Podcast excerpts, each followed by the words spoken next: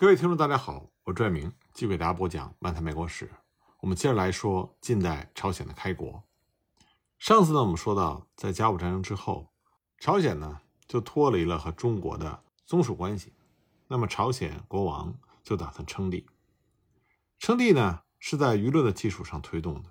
当时，朝鲜高宗接受了上书，说他称帝是万民之愿，不得不从之。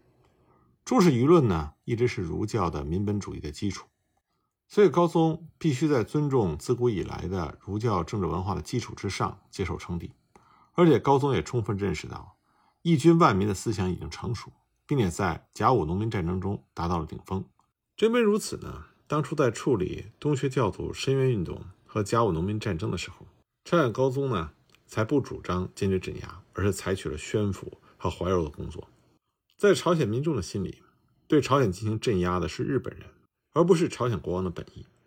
所以，正是一军万民思想在朝鲜的成熟，这才为朝鲜国王的称帝第一次成为了可能。高宗在称帝之前的1897年8月废除了建阳年号，改为光武。同年10月11日，朝鲜国号改为大韩帝国，皇帝的登基大典在10月12号举行。为了再次表明他自身是继承天命，朝鲜高宗的继位仪式是在元丘坛举行的。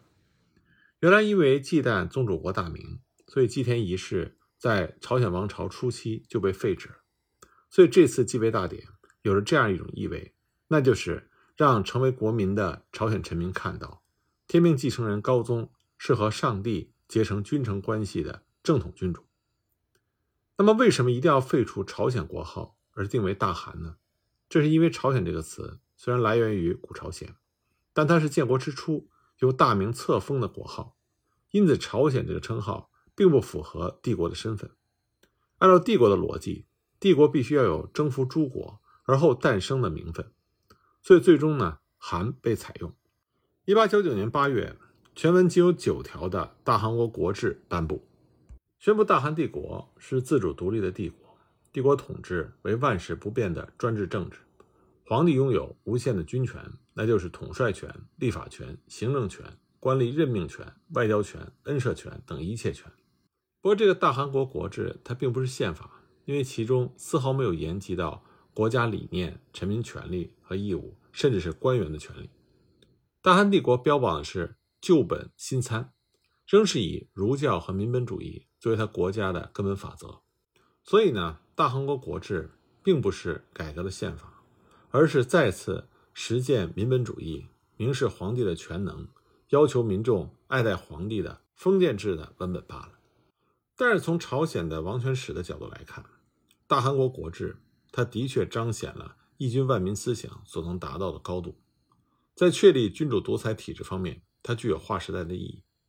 高宗可以依据大韩国国制，在政治改革方面。随意发挥他的领导力。随着闵妃被杀，甲午改革势力被清除，再加上1898年2月22日大远军去世，在拥有强大的发言权和决策权的人里，只剩下了朝鲜高宗。由于科举被废除，所以在官员任用上尤其能够反映高宗的意志。这样一来呢，保皇势力就兴起了，小吏贱民出身的人也能被任命为大官。他们只能以高宗的个人信赖作为依靠，因此他们的地位沉浮的非常激烈。而高宗呢，也可以随意的利用他。他还诱导在野人士上书，制造舆论，任用了崔义玄等有威望的在野儒生，以此来怀柔保守势力。可是即便如此，这些儒生仍然坚决地批判高宗的任何开化政策。不过，将这些不满的声音纳入到权力方。这也正是一军万民体制下人事政策的精妙之处。甲午战争之后呢，日本和中国的经济扩张竞争已见分晓。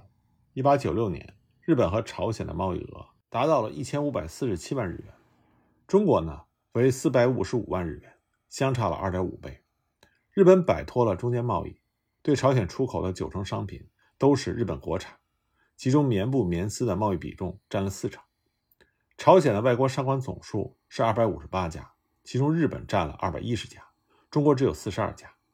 不要说中国，就是其他的欧美列强，也没有办法威胁日本在朝鲜的地位。而且日本人还可以进入到朝鲜内地放高利贷，以朝鲜人的名义购买土地。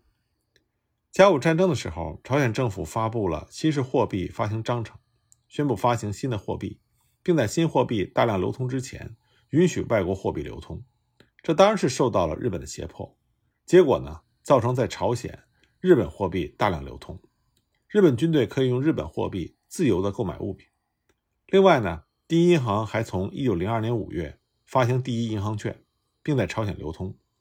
为了弥补和其他各国。在贷款竞争中的劣势，第一银行还利用第一银行券提供贷款。那么，尽管日本在列强竞争中占据着绝对优势，看上去稳如磐石，但是其他各国列强也都握有有利权。而且呢，朝鲜高宗是偏向于俄国的，俄国也多方运筹，计划在满洲和朝鲜巩固自己的地位。在被打开国门之后，无论是主动的还是被迫的，东亚三国都必须进行近代改革。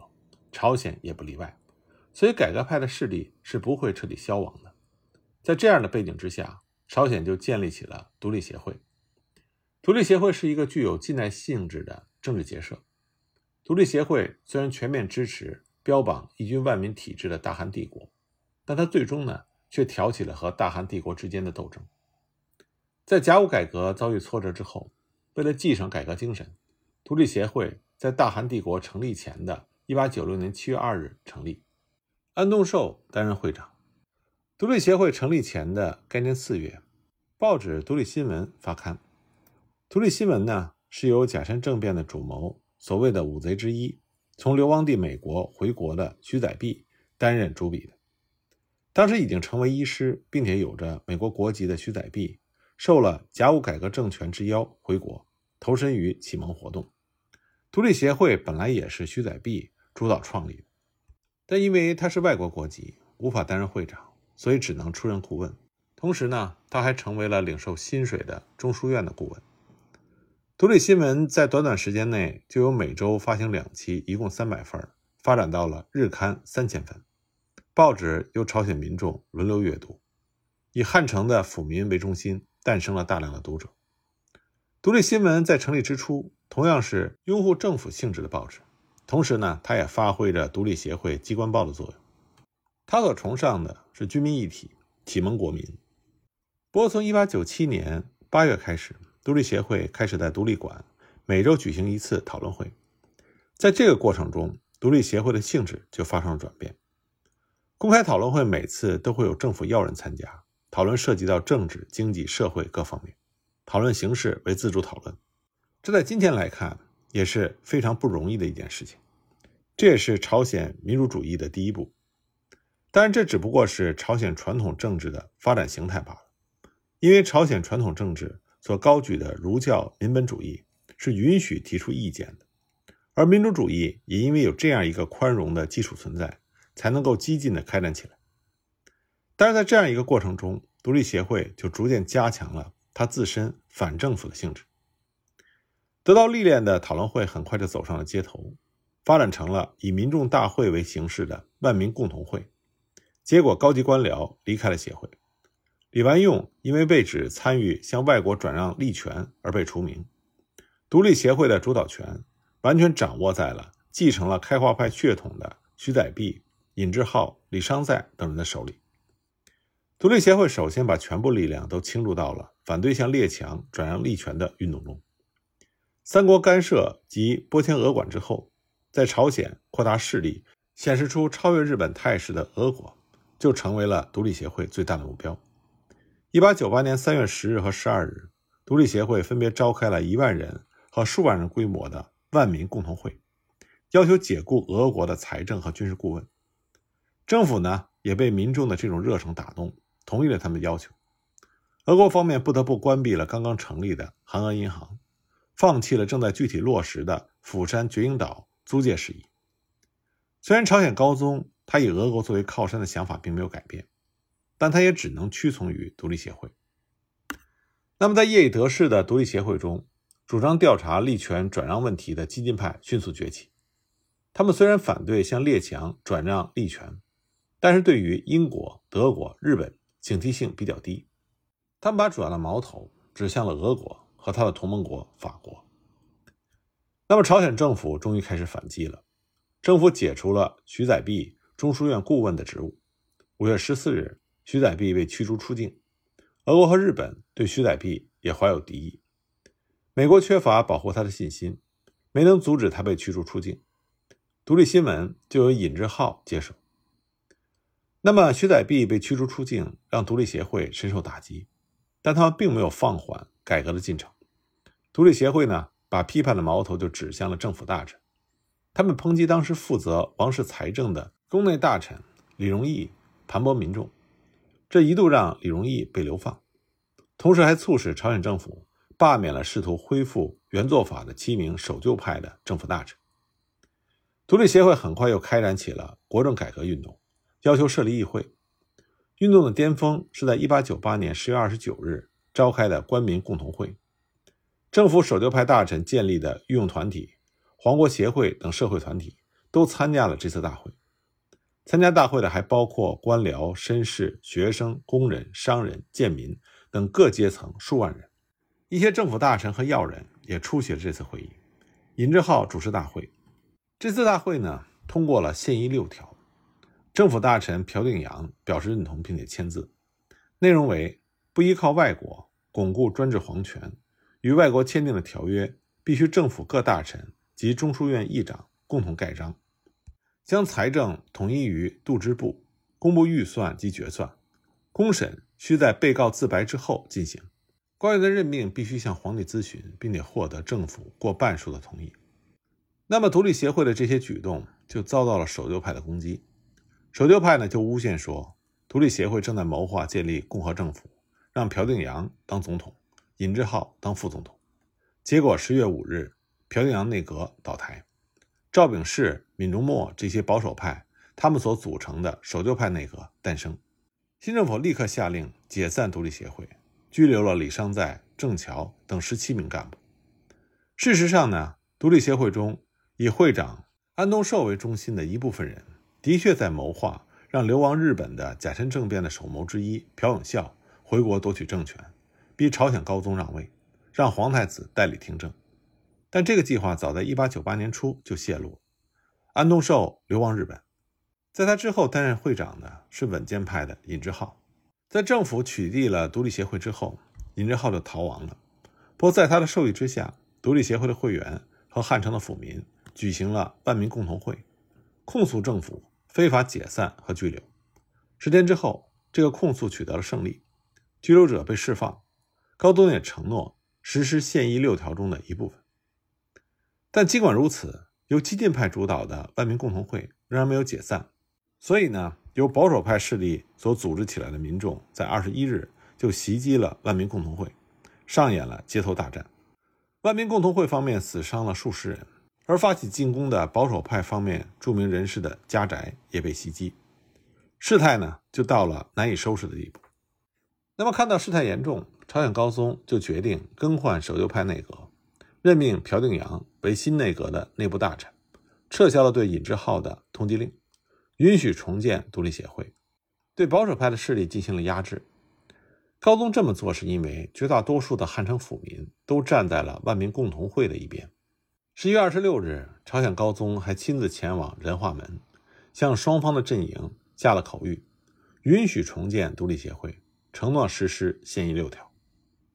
皇帝为了平息事态，亲自在臣民面前发表演说，这十分具有朝鲜特色，也可以说这是对一军万民理念的一种实践。独立协会的会员自然是感激圣恩，泣不成声。但事态很快又再次逆转，独立协会的激进派仍然开展万民共同会，在经过议官所改选的中书院中，朴永孝被选为十一名候补大臣之一，这让高宗感受到了强烈危机。所以在十二月二十三日，他派出军队强行解散了万民共同会，并且在十二月二十五日发出了民会禁押令。独立协会虽然是一息尚存，但终于在第二年的一月被彻底消灭。一部分激进派的分子为了反击，甚至计划实施炸弹袭击，结果被发觉之后被迫流亡日本。独立协会的运动终结了，那么设立议会的运动也以失败告终。这场运动试图在大韩帝国政府所推进的旧本新参的路线上，构筑起强大的整合体系，那就是国民国家的体系。但是我们也可以看到，独立协会它也受到愚民思想的强烈束缚。独立协会运动，它的确标榜立宪代议的政体，但是其议会的构想来自于精英思维，认为应该改革中书院，五十名议官由官选议官和独立协会的会员各占一半。独立协会也认为不能马上给予民众参政权，要强烈警惕东学和义兵。他们的这种愚民思想也具有儒教民本主义的特征。独立协会呢，他从近代文明至上主义的立场出发，也肯定了弱肉强食的现实，将从属于列强视为是竞争的结果和文明的进步。具体来说呢，就是在资源开发的名义之下，使西欧列强的殖民地统治合理化。像他的最高领导人尹志浩，他就肯定了英国对印度的统治，认为朝鲜在文明国家的统治之下进行改革是完全可行的，还认为朝鲜要想真正取得独立，也许要花四五十年，甚至是一两百年的时间。实质上，他的这种思想就等于放弃了朝鲜的国家独立。比较大韩帝国和独立协会，两者之间是有相似性的，两者都试图依靠重组、强化地主制。和发展工商业，来建立由皇帝和官僚，或者是由皇帝和中书院所主导的强大的中央集权国家。但是有几点促使他们对立，这就是是否向列强转让利权，政权强化的独立协会让光武改革派深感危机，独立协会中的一部分会员和民众激进化，这都导致了帝国改革派反对独立协会。那么，独立协会运动被镇压下去了。这样，大韩帝国的帝国改革派，也被称之为光武改革派，就开始实行他们的改革措施。关于这方面的具体情况呢，我们下一集再继续给大家讲。